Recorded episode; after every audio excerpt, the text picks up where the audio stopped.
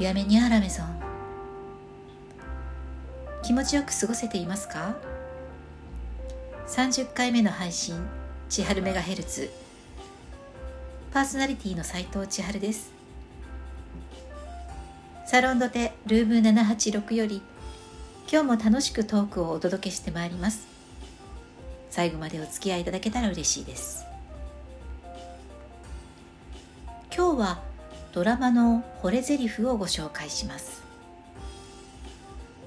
ラジオトークでは15回目の放送で初コーナーとしてアップして以来2回目のレアコーナーでその時にも話していますが私は大のテレビドラマ好き。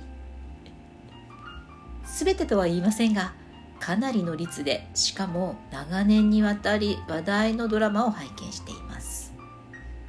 まああくまで趣味ですがそんな私がドラマを見て胸に残る一言や好きなシーンを取り上げて勝手に熱く語ろうというコーナーです。ちなみに惚れ台詞というのは私が作った造語。ということで年が明けてクールが変わって続々と新春スタートの新ドラマが始まっています。私もチェックをし始めたばかりでまだ放送前のドラマもあるので気が抜けない日々ですが早速見て今回取り上げたいドラマは「ミステリという流れ」毎週月曜日21時からフジテレビの通称月9の放送が1月10日にスタートしました。こちらは大人気コミック待望の映像化ということ。その主演になんと菅田将暉さんを抜擢したというからファンならずとも大注目という令和版の新感覚ミステリードラマが始まったわけです。このドラマは究極の会話劇で事件の謎もそこに関わる人の悩みも同時に解きほぐす。菅田将暉さん扮する大学生。苦悩を整うが発する名回答とも言うべきセリフが私の惚れ台詞にドンピシャッときちゃいました。今回菅田将暉さんが地毛を使って挑んだという見事なテンパテンパという設定のこのアフロヘアに、まあ、コンプレックスを持っている。そして友達も彼女もそういう親しい人が一人も、えー、いなくてそしてカレーをこよなく愛する大学生の主人公。この苦悩整うが社会で当たり前のこととして流されていることに常に疑問を抱きながら日々を過ごす中で持ち前のとことん考え抜く性格。それと抜群の記憶力。えー、膨大な知識を持ち合わせてそこに独自の価値観。これを持ってものの見事にまるで日本の伝統舞踊でも舞うかのように粛々と鮮やかに持論を展開してくれちゃいます。第1話ではそんな整がある日身に覚えのない殺人事件の容疑をかけられることになります。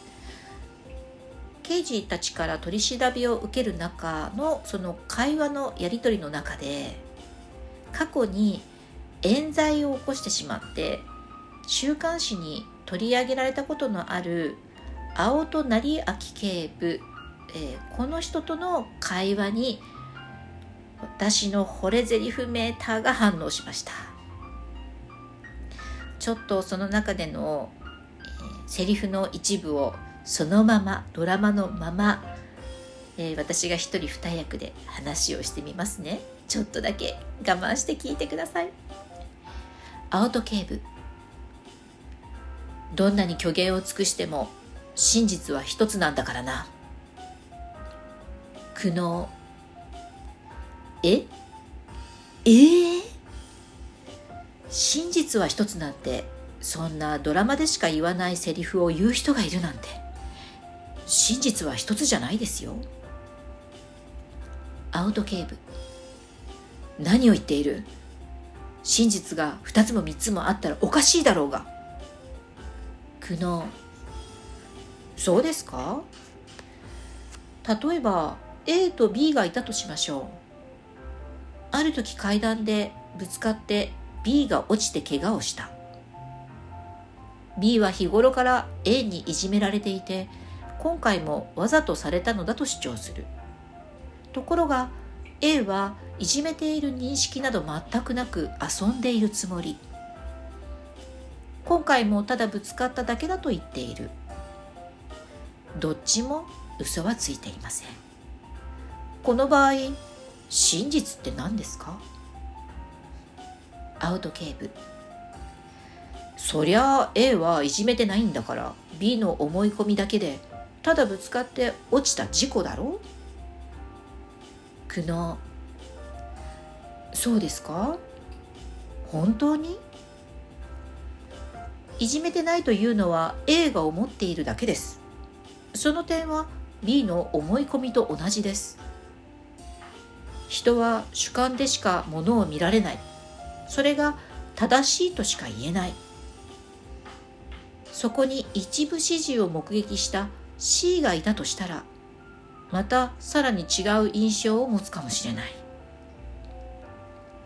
神のような第三者がいないと見極められないんですよ。だから戦争や紛争で敵同士したことされたことが食い違う。どちらも嘘はついていなくても話を持っていなくても必ず食い違う。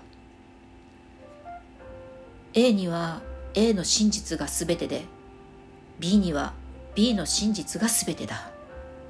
だからね青戸さん。真実は一つなんかじゃない。二つや三つでもない。真実は人の数だけあるんですよ。でも事実は一つです。この場合 A と B がぶつかって B を怪我とした怪我をしたということです。警察が調べるべきところはそこです。人の真実なんかじゃない。真実なんていうあやふやなものにとらわれているから冤罪事件とか起こすんじゃないでしょうか。アウト警部お前は一体何の話をしてるんだ。苦悩。僕はやっていません。こういう会話のやり取りだったんですね。整うは事件の裏に隠されたヒントとか刑事たちが抱えている悩みの存在に気づいていきながらいつの間にか事件の謎だけでなく人の心まで解くし解きほぐしてしまうこうシーンの一つでしたね。まあ私が代わりにちょっと言ってみた「整う」の長台詞にしびれました。真実は人の数だけある。これは深く共感する言葉ですね。真実なんていうあやふやなものにとらわれている。あやふやなことなんだなってなんかかみしめました。単なるへりくつのようにも聞こえる「整う」の発言の数々は既成概念にとらわれて縛られて大切な何かを見落としたり苦しんだりこう悩んでいる人にとって突破口になってくれるそれを見いだしてくれるような救いの言葉に感じます私も過去に理不尽なことを言われたりされたりした経験もあるし大人になると何が正しくて何が間違いなのか悩むこともたくさんありますから余計にこの「整う」のセリフはしみますね。第2話もすでに楽しみな私です。とにかく展開のリズムにセリフのロジカルな感じとかその中の人間の差が差がとか思いとか愛を感じる作りとか小さな言葉の使い方に気づくデリカシーが大好きだしキャスティングの妙もうなるドラマですよ。興味が湧いた方はぜひ見てみてくださいね。今日はここまで。最後まで聞いてくださってありがとうございます。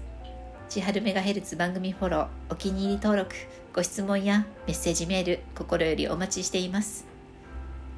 次回のオンエアでお会いするまでどうぞ皆様毎日楽しく美味しくボナペティ。斉藤千春でした。